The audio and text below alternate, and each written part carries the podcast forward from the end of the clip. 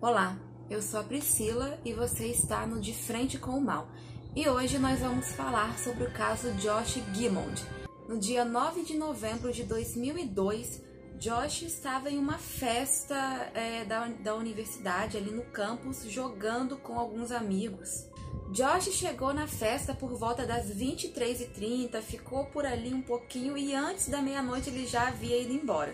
Algumas pessoas falaram que viram um homem saindo da festa, mas não podiam afirmar com certeza que era Josh. É dito que Josh era um rapaz muito extrovertido, muito divertido, gostava de se divertir, mas também era muito sério e estudioso, tanto que uma amiga falou que ali do grupo deles do ensino médio, o Josh com certeza seria o que mais seria sucedido quando, quando crescesse. E o sonho de Josh era se tornar advogado. Às duas horas da manhã, Nick, o melhor amigo de Josh e que também dividia o quarto com ele, chegou em casa e percebeu que o Nick ainda não havia chegado. Ele conta que abriu ali seu aplicativo de mensagem e notou que a última vez que o Josh foi visto online foi há 12 horas atrás. No dia 10 de novembro, um dia de, no, no dia seguinte ao desaparecimento, a mãe do Josh reportou o desaparecimento dele para a polícia e diante disso eles resolveram dar uma busca no apartamento para é, procurar algum indício, algum sinal de luta, alguma coisa que explicasse aonde o Josh foi depois daquela festa. Ao serem questionados, os rapazes que estavam com ele ali na festa, cerca de é, 10, 15 jovens ali com ele, alguns é, conheciam Josh de vista, outros não sabiam bem quem ele era, mas ele, é, alguns deles disseram que o Josh estava embriagado e outros disseram que o Josh estava bem para ir embora tranquilo, sem mais problemas. Os rapazes falaram que por volta de meia-noite eles viram Josh se levantar e ir embora sem dizer nada a ninguém, mas sabe que ele saiu da festa. Uma pessoa conta que achava que o Josh estava indo ao banheiro, mas a porta do banheiro e a porta da saída ficavam na mesma direção. Então, a menos que se tivesse prestando atenção realmente, não poderia saber aonde o Josh foi, se ele realmente foi ao banheiro ou se ele saiu da festa. Mas o mais certo é que ele saiu sim. Uma amiga de Josh conta que isso não é, é típico do comportamento dele, porque ela sabe que ele diria para alguém que, que estaria indo embora.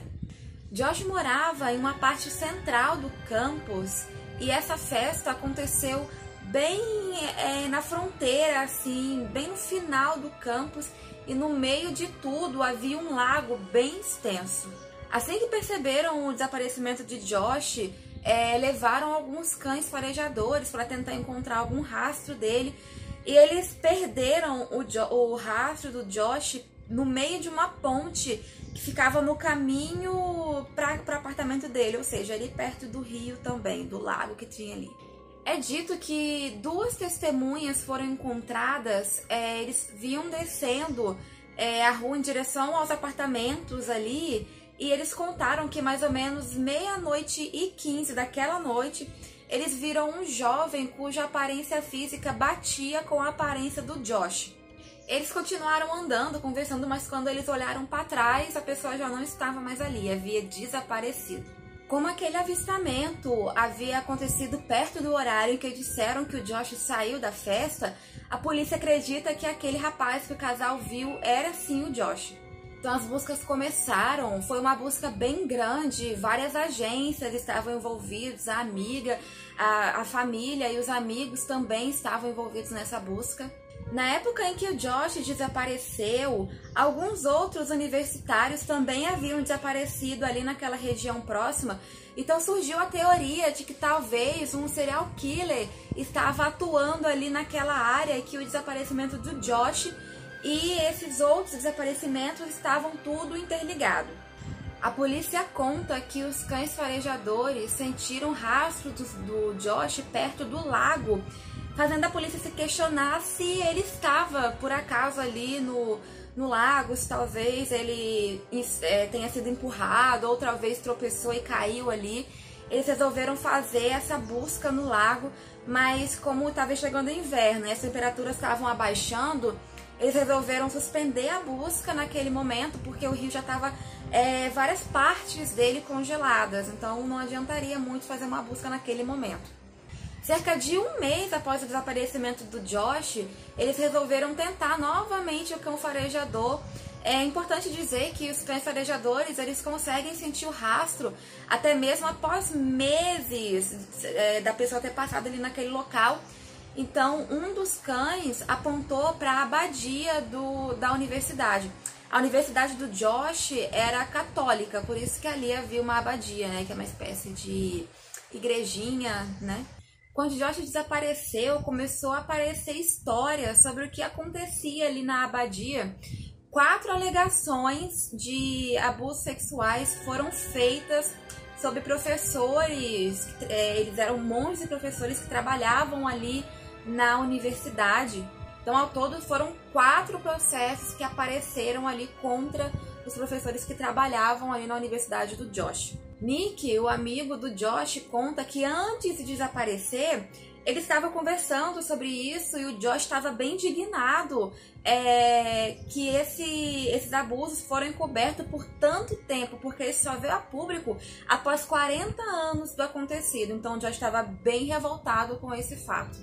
O amigo ainda conta que o Josh estava pesquisando sobre esse tema dos abusos para fazer um trabalho para a universidade, mas quando a polícia checou o computador do Josh, eles encontraram sim alguns trabalhos, mas nada sobre esse assunto dos abusos.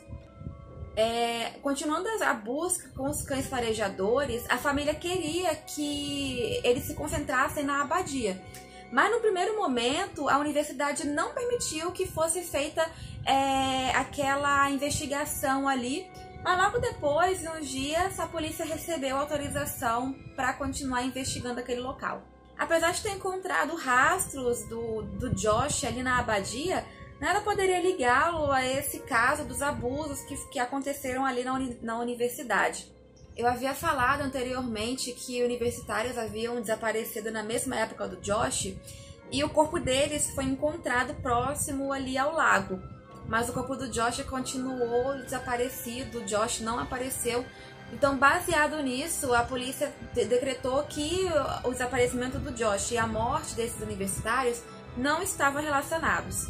Com a chegada da primavera, a temperatura ficando mais quente, é, a polícia voltou a buscar no lago na esperança de que, como com os gases liberados pelo corpo, talvez ele flutuasse para a superfície. Mas nada foi encontrado, então a polícia oficialmente encerrou a busca ali no lago. Quando o corpo do Josh não apareceu, surgiu algumas teorias sobre o que havia acontecido, e a teoria mais predominante é que alguém que conhecia o Josh fez alguma coisa com ele um amigo, um colega de quarto. Durante as investigações, um dos colegas de quarto do Josh conta que no dia anterior ao Josh desaparecer, ele escutou uma discussão entre o Josh e o Nick, o colega de quarto, melhor amigo do, do Josh na época, é, escutou uma discussão entre eles e a discussão tinha a ver com a Kate, que era a namorada do Josh na época. A Kate conta que ela e o Josh namoraram por mais ou menos quatro anos e meio é, mas que no terceiro ano da universidade eles resolveram cada um seguir seu caminho e terminar o namoro. E ela conta também que depois disso Josh desapareceu por um tempo, mas logo retornou. Logo após o término de Josh e Kate, surgiram especulações se o Nick e a Kate estavam juntos, estavam tendo um relacionamento romântico. Nick e Kate contam que eles não tiveram relacionamento romântico, eles chegaram sim a se beijar algumas vezes, mas decidiram que não levaria aquilo adiante. A polícia chegou a ficar de olho no Nick já que o depoimento que ele deu e o depoimento que a Kate deu não batiam os horários.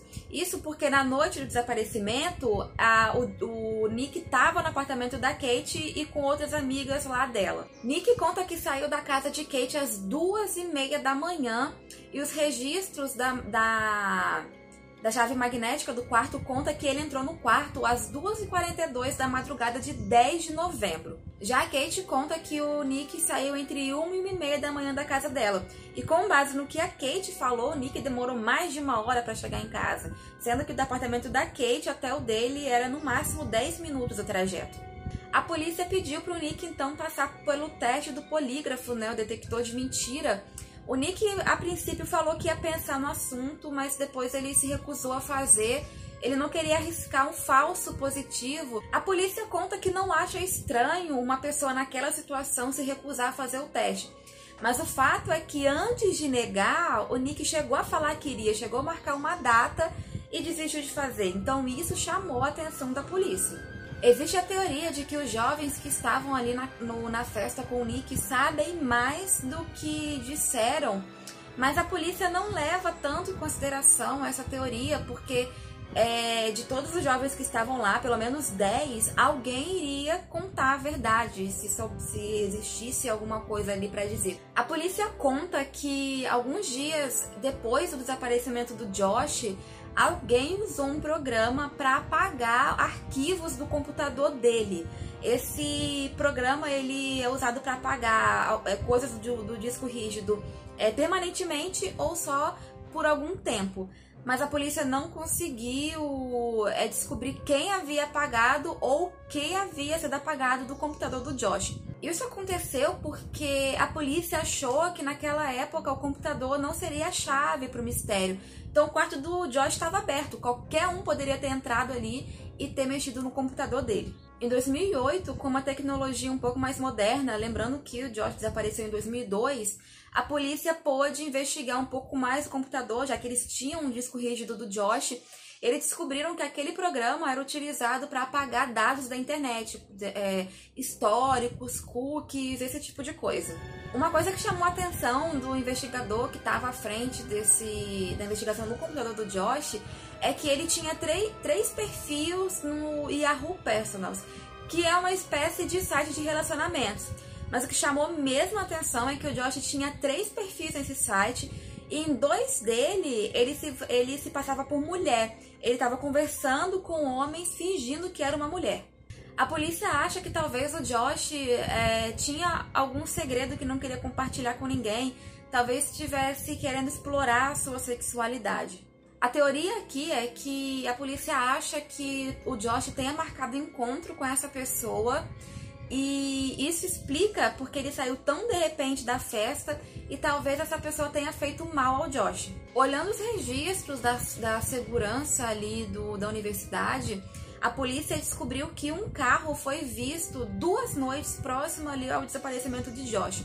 A universidade tem alguns pontos mal iluminados onde os alunos iam se encontrar para é, ficar, enfim. E o carro ele foi, foi visto justamente nesses pontos mal iluminados.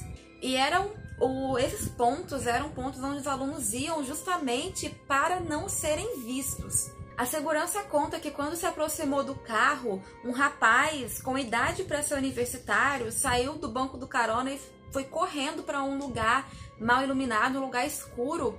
E a única coisa que eles puderam dizer é que sim, ele tinha idade para ser universitário, mas não podiam confirmar que era Josh que havia saído daquele carro. Quando conseguiu localizar o dono do carro, o... a pessoa disse que apenas estava deixando ali um universitário no campus. A polícia queria ter acesso ao carro para poder investigar melhor, para ver se achava provas de que o Josh esteve ali naquele carro, mas não foi possível porque por algum motivo aquele carro foi esmagado. Infelizmente, após 20 anos, a família e amigos de Josh continuam sem saber aonde ele foi parar, o que aconteceu com ele naquela noite. Bom, então é isso. Esse foi o caso de hoje. Eu vou ficando por aqui. Até o próximo vídeo.